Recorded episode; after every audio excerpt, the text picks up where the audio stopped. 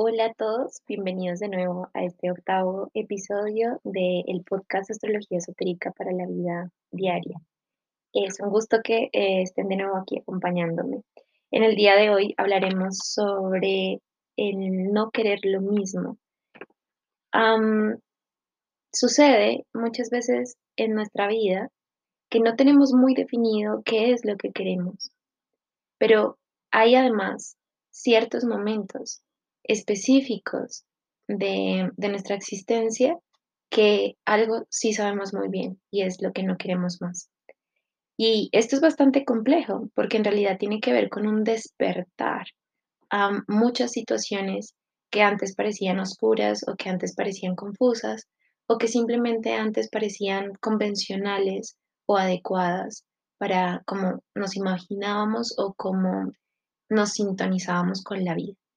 Pero de repente empieza un proceso que podríamos decir es un despertar de conciencia o un cambio de creencias o un cambio y una renovación de paradigmas que lo que antes nos parecía adecuado y lo que antes nos parecía apropiado deja de serlo. Y empezamos a sentir que no queremos más de lo mismo.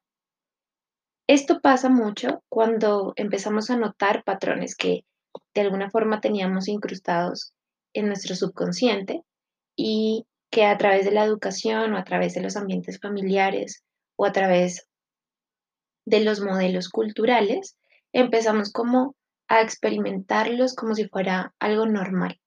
Es interesante porque, por ejemplo, cuando hablamos de la campana de Gauss, que es de hecho eh, una fórmula estadística en la que se habla básicamente de la normalidad, la normalidad en realidad tiene que ver con qué es lo que la mayoría está aceptando o lo que la mayoría está haciendo. Eso es lo normal. Si tú te sales de ese paradigma de lo que todo el mundo hace o de lo que todo el mundo piensa, te sales de la normalidad. Entonces, la campana de Gauss es como una estadística que envuelve al 95% de la masa total dentro de una misma creencia, dentro del mismo paradigma, dentro del mismo resultado, y el resto, 5%, se divide en 2.5% que son los locos de atar y el otro 2.5% que serían los sabios. Esto es lo que sucede en nuestra vida común y corriente. Ser normal es tener de alguna forma unas maneras típicas de vincularnos, unos ciertos sueños y metas. Eh, lo normal en, en la vida sería paso uno, paso dos, paso tres. Y nosotros tratamos de apegarnos a estas modas culturales y a estas formas porque no tenemos una idea más amplia de lo que podría ser eh, si fuera distinto. Pero cuando vamos viviendo todas estas experiencias y nuestros estados de conciencia van cambiando, muchas veces eso que estaba dentro del 95% como una normalidad, para nosotros deja de ser una normalidad. Y tiene mucho que ver con la experiencia. Una cosa era cuando me lo decían y me lo enseñaban y otra cosa es cuando yo lo viví, cuando yo lo sentí y empiezo a darme cuenta además de una cantidad enorme de tabúes o de expresiones y de situaciones que no se abarcan dentro de esa curva de normalidad y que mm, van e, excluyendo. Y a la vez, si esa normalidad excluye, pues también yo tengo que excluir ciertas partes de mí. Entonces, esto es lo que empieza a convertir eh, esta situación de la normalidad en algo bastante complejo, porque entonces, ¿quién es normal y quién no es normal? ¿Y acaso no ser normal está implicando una situación realmente difícil o eh, peligrosa? Realmente es que para la sociedad ser distinto a esa curva de normalidad es un peligro. Dentro de esa curva de normalidad hay un aspecto de control.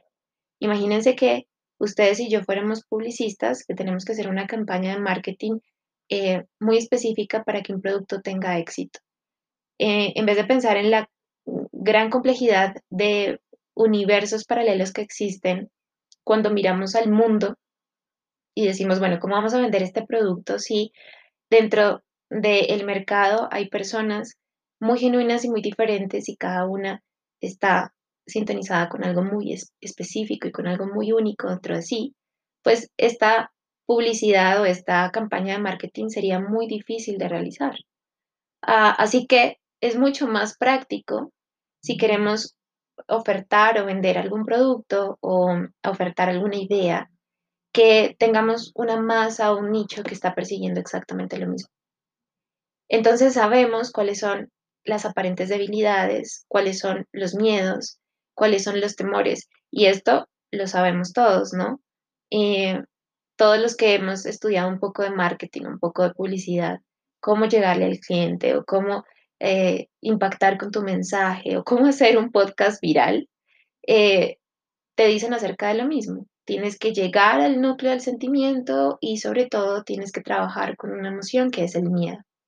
Entonces, las ofertas tienen sentido porque tienes miedo a perderte la oferta, eh, tienes miedo a, a no sentirte amada, a no sentirte hermosa, a no sentirte válido, a no sentirte poderoso, y hay unos ciertos miedos nucleares y que al final, cuando vamos y miramos muy en el fondo, son exactamente los mismos para cada uno de nosotros. Entonces, ahí nos convertimos en una masa bastante vulnerable para aceptar siempre lo mismo. Piensen que además el sistema típico de control de un gobierno o de, un, de una sociedad es justamente la campaña con el miedo. Entonces, las campañas con el miedo nos dejan a todos en un mismo lugar en una misma sintonía vibracional, eh, en un mismo estado de conciencia, y luego las ofertas que se pueden elegir son muy fáciles de elegirlas, son exactamente las mismas que van directamente al mismo punto. Ahora, si nosotros de verdad estuviéramos conectados con lo genuino y con lo auténtico de lo que somos, sería para la sociedad muy difícil el, control. Eh, no quiero solamente hablar de o hacerlo como un audio, eh, digamos, como un audio donde yo me queje un poco de lo, del sistema, porque realmente el problema o el núcleo está justamente en nosotros mismos. Nosotros mismos hemos acordado extinguir ciertas partes de nosotros mismos para poder caber dentro de una curva de normalidad. Y realmente es más sencillo, es más fácil. Tienes una adaptación mucho más simple, una adaptación mucho más rápida. Eh, hay una aprobación directa y digamos que ah, sí, pagamos un precio, el precio de eliminar ciertas excentricidades, podríamos decir, y ciertos aspectos más, más complejos de nosotros mismos con el fin de adaptarnos a la sociedad, de ser amados y queridos por nuestro entorno y ser admirados también por las personas que, que más amamos o las que más nos importan ahí es donde nosotros empezamos a forjar unos paradigmas y unos patrones donde no nos imaginamos vivir de manera diferente. Vamos a constituir y a construir una red donde todos soportamos lo mismo y además todos exigimos lo mismo. Entonces, si mi madre me exige este tipo de comportamiento como hija, luego yo como madre le exigiré el mismo comportamiento a mi hija. Y así se va construyendo y constituyendo una red en la que no solamente cabemos nosotros extinguiéndonos, sino que además vamos también a, exigiendo a otros que, también hagan parte de, esta solicitud. Y todo es bajo el contexto de la normalidad. Pero luego, eh, como somos en realidad seres complejos y somos universos, que me atrevería a decir, somos universos alternos, vamos viviendo ciertas experiencias donde el paradigma definitivamente va cambiando. Y cuando el paradigma cambia, nos quedamos un poco en retirada y decimos, ¿qué estoy haciendo aquí? Específicamente, ah, eh, en esto estoy creyendo, eh, esto es lo que yo quiero en mi vida, eh, así me veo en el futuro. Ah, ahora que estoy viviendo estas experiencias, ya no se sienten de la misma manera entonces, por poner un ejemplo, la maternidad es uno de los temas más intensos mm, que atraviesa una mujer. Y culturalmente, ser madre tiene que ver con desear eh, tener un hijo y tiene mucho que ver con, con este aspecto como del glow, del encanto, eh, del mejor momento de una mujer, tiene que ver con, con estos aspectos de, de como de tener éxito, por fin como mujer estoy teniendo éxito y estoy construyendo una familia. Y hay todo un montón de ideas en torno a la maternidad que se siguen sosteniendo. Luego entonces empieza a ser un tabú, por ejemplo, eh, los abortos, se vuelve un tabú el cansancio, hay un tabú la depresión, por ejemplo, natural que viene acompañada de la maternidad. Em, es un tabú aceptar que no quiero más o aceptar que estoy un poco como abrumada de todas las nuevas experiencias que vienen. También para los padres hay muchas, grandes cantidades de tabús. Eh, el, hombre es el que tiene que eh, sacar a la familia adelante, es el fuerte, el que tiene que resistirlo todo. Entonces también es un tabú eh, su propio cansancio, su propio miedo. Y todas las, además, todas las heridas que van saliendo entre los roles masculinos y femeninos, que son naturales en un proceso de transformación tan importante como es el nacimiento de una nueva criatura es una energía tan alta, hay un alma allí exigiendo lo mejor de los seres humanos y en realidad eh, es bastante complejo. Entonces, lo que nosotros vemos en la publicidad también lo tratamos de imponer frente a las experiencias cotidianas. Esperamos entonces que nuestra madre nunca tenga un cansancio porque si expresa cansancio es porque nunca quiso ser madre. O que nuestros hijos em, vean siempre la mejor cara de nosotros y que nosotros seamos los mejores padres que podamos existir. Y realmente las cosas no funcionan así. Pensemos, por ejemplo, lo duro que hemos juzgado a nuestros padres, pensando en que no nos dieron el amor suficiente, los recursos suficientes, que no fueron los mejores padres en ciertos momentos, que nos abandonaron en estos momentos que más los necesitábamos, o que tuvieron dudas, o que no tuvieron un buen matrimonio, o que no enseñaron buenos valores. Y olvidamos que dentro de lo establecido y de la normalidad se construyen un montón de paradigmas que son sostenidos por falsedades. Y cuando empezamos a ser padres decimos, bueno, no fue tan fácil, ¿no? Ahora entiendo que para mi madre y mi padre habían un montón de cosas adicionales que estaban tratando de sostener y de pronto las mejores decisiones no eran las más fáciles de tomar o de pronto lo que hicieron fue lo mejor que han podido hacer. Y no me queda más que reconocer que yo les debo un enorme respeto y una enorme devoción por el simple hecho de encargarse de esta labor de la mejor manera que podían hacerlo. Entonces empezamos a través de la experiencia a evaluar ciertos paradigmas, ¿no? Está el paradigma de ser mujer. Y la verdad es que para nosotras las mujeres es muy fácil identificarnos con el sufrimiento, con el sacrificio. Amar siempre tiene un tinte de perder algo de nosotras mismas. Entonces, el amor tiene que ver con sacrificar esto para ti o dejar de ser esto para ti o darte esto para, para que tú me ames y me vuelva necesaria. Y yo además tengo un ojo o una especialidad para darme cuenta de todo lo que necesitas.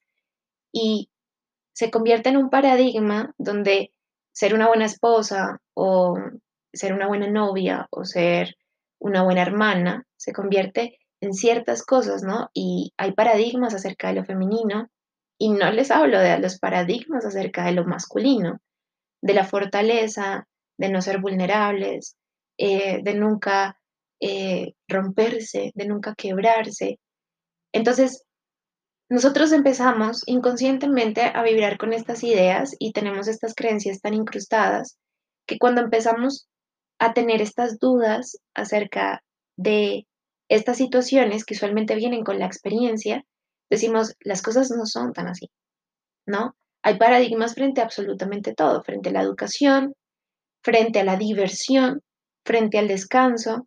En lo personal, les cuento un poco. Mm, parte, digamos, de mis grandes desafíos en la vida ha sido que la manera en que yo me divierto es una manera esencialmente muy, muy mía.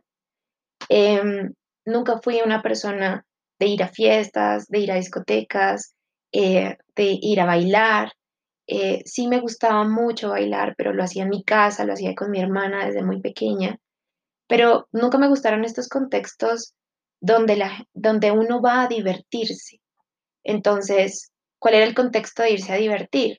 Pues muchos de esos contextos eran eh, mucha, una música muy alta, en lugares oscuros con muchas luces o, eh, digamos, con, alcohol para podernos desinhibir o compartir o, o, digamos, como intimar más.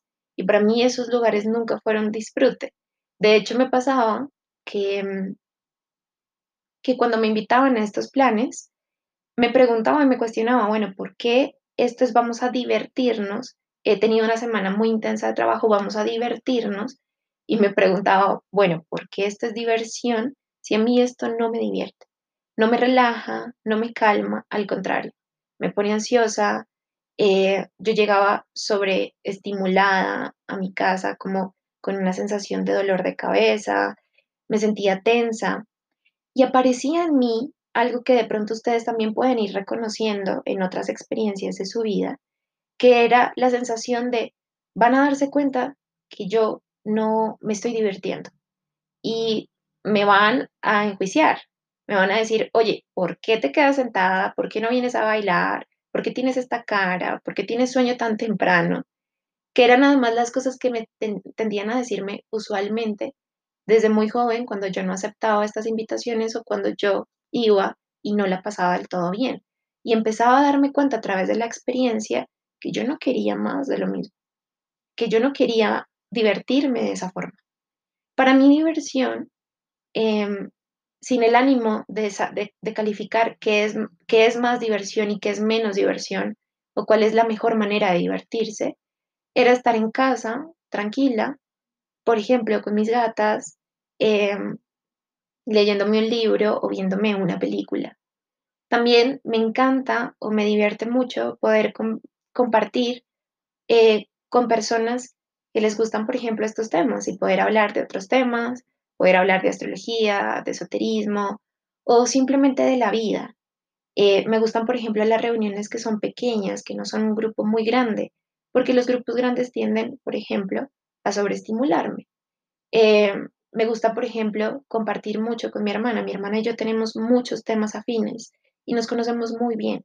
Así que las conversaciones que tenemos son como que van directico allí al alma. Este tipo de cosas las disfruto muchísimo, pero no se parecían a la manera en que todo el mundo se divertía.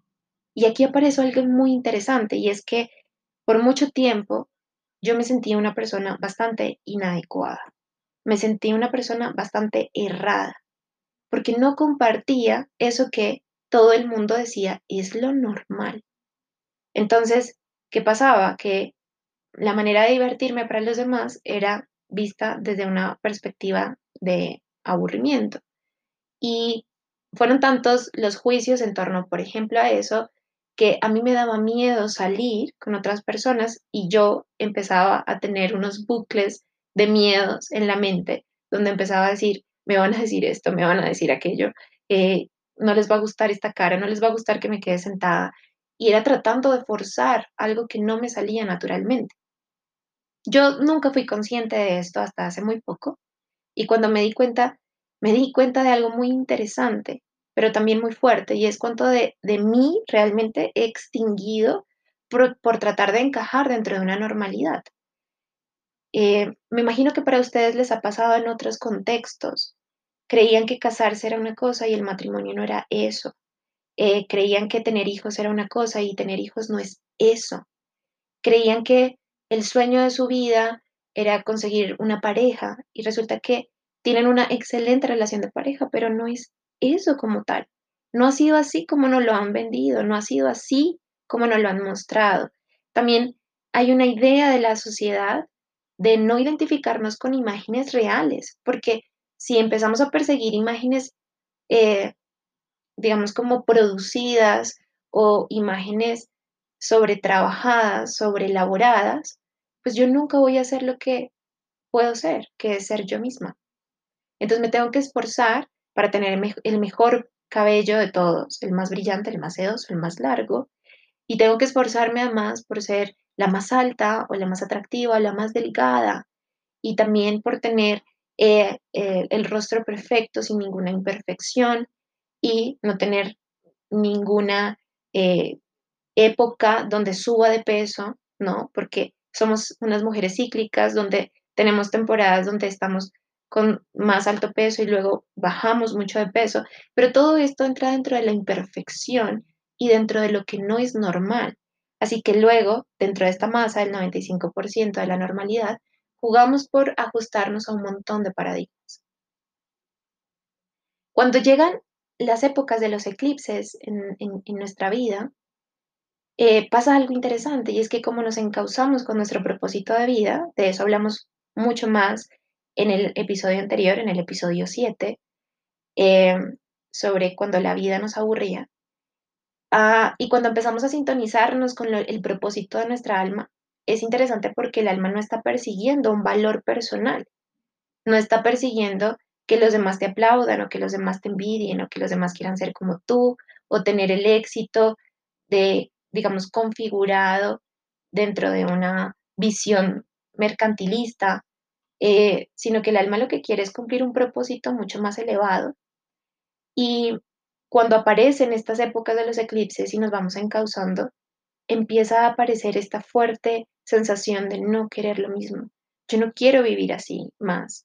Yo no quiero más de esto en mi vida. ¿Quién dijo que para sostener una relación tengo que tener que simplemente aguantar esto? ¿O quién dijo que para constituir una familia tengo que tragarme mi cansancio o mi vulnerabilidad. Esto es muy bueno porque no querer lo mismo nos lleva a un proceso de transformación interna supremamente elaborado y elevado. Hay muchas personas que jamás se han cuestionado por qué sueñan lo que sueñan y por qué hacen lo que hacen. Así que decir, yo no quiero más de esto, es un salto de conciencia donde nos empezamos a salir de paradigmas establecidos que no han sido diseñados para valorar tu propia autenticidad y valorar tu propia esencia. Y también es importante que aprendamos a aceptar que las personas no van a ser iguales a nosotros. Empezar a aceptar los límites que los demás también tienen respecto de sus propias vidas. De pronto para ti ser hija es una cosa, pero para otros ser hija es otra cosa. Y está bien. De pronto para ti descansar implica una cosa y para otros descansar implica otra cosa y está bien. También hay que empezar a aceptar que no todos tienen, tenemos que entrar dentro de una cuadrícula específica para poder ser aceptados o para poder ser válidos. Eso es una construcción del ego. El ego crea separaciones y dentro de esas separaciones empieza a crear ajustes de, de valoración. Si tú haces esto, vales, si no haces esto, vales. Lo aplicas contigo y luego lo aplicas con otros. Y dentro de eso vamos construyendo una misma sociedad que es excluyente. Ser hombre significa esto. Ser mujer significa esto. Ser normal significa esto. Ser bella implica esto. Ser fuerte implica esto. Todo este tipo de cosas son paradigmas de un inconsciente colectivo. No querer más de lo mismo implica dar estos pequeños saltos para salirnos de ese inconsciente colectivo y de ese inconsciente también familiar, porque muchas de las lealtades que tenemos familiarmente se fueron estableciendo porque era simplemente un hábito de repetición. Y ahora de pronto nosotros somos los que rompemos con esos hábitos de repetición. De pronto te puedes dar cuenta que cuando le hablas de tu mamá, de lo mucho que te ha costado el matrimonio o lo que te ha costado eh, mm, tener hijos o los miedos que has tenido como mujer, tu madre te diga, exactamente, a mí me pasó también tal cual.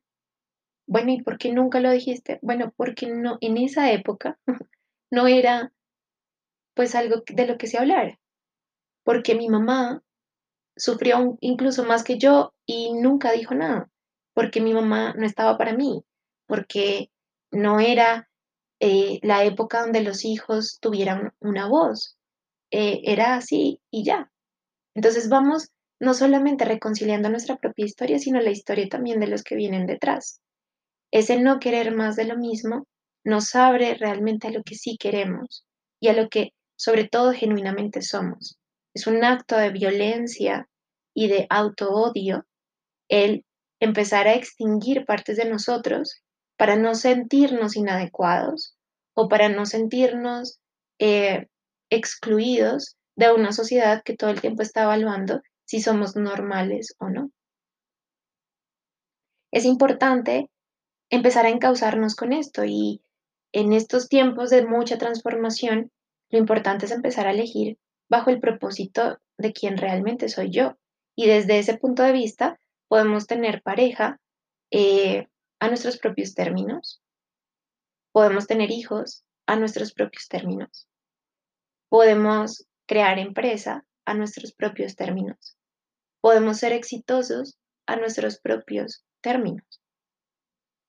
Cada vez que te empiezas a comparar y empiezas a cuestionar si tu proceso ha sido el adecuado si estás tomando el camino correcto, piensa que no se trata de hacer parte de, este, de esta curva de la normalidad. Hace parte de realmente afinarte con quien tú en el fondo eres. Y lo que más va a importar es eso, que no rompas o que no traiciones eh, esas partes esenciales de ti que son maravillosas y que vienen a cumplir un propósito elevado aquí en la existencia. En la medida en que tú respetes tu propia autenticidad y tu propia voz, vas a permitir que los demás también hablen con claridad acerca de quiénes son y les des espacio para que se expresen tal y como son, no de la manera que nos han enseñado que debemos ser.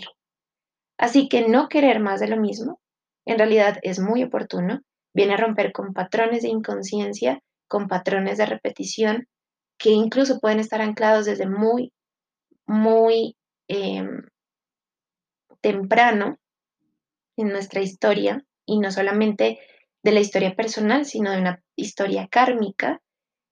Y esto nos abre a la posibilidad de crear un mundo totalmente diferente. Recuerden todos ustedes que todos los miércoles compartimos un audio para que podamos entrar en contacto con estas herramientas de manera muy práctica en nuestra vida cotidiana. Eh, lo pueden encontrar por YouTube, Instagram, Facebook o también por Spotify. Todos estos capítulos me encuentran en www.astronovas.com. Allí también podrán encontrar mucho más contenido gratuito como las lunas del año, el horóscopo semanal y ah, hablándoles un poquito más de todas las energías que están ocurriendo en este momento para sintonizarnos con lo más elevado. Cuéntenme cómo se han sentido con estos episodios, me encantará saber de ustedes y qué tanto les ha ayudado todos estos episodios en su vida y también qué temas quisieran que tratáramos desde el abordaje de la astrología esotérica y sobre todo desde todas estas tradiciones antiguas que nos han acompañado desde siempre para conectarnos con más altos arquetipos. Muchísimas gracias por estar aquí y nos vemos la próxima semana. Chao.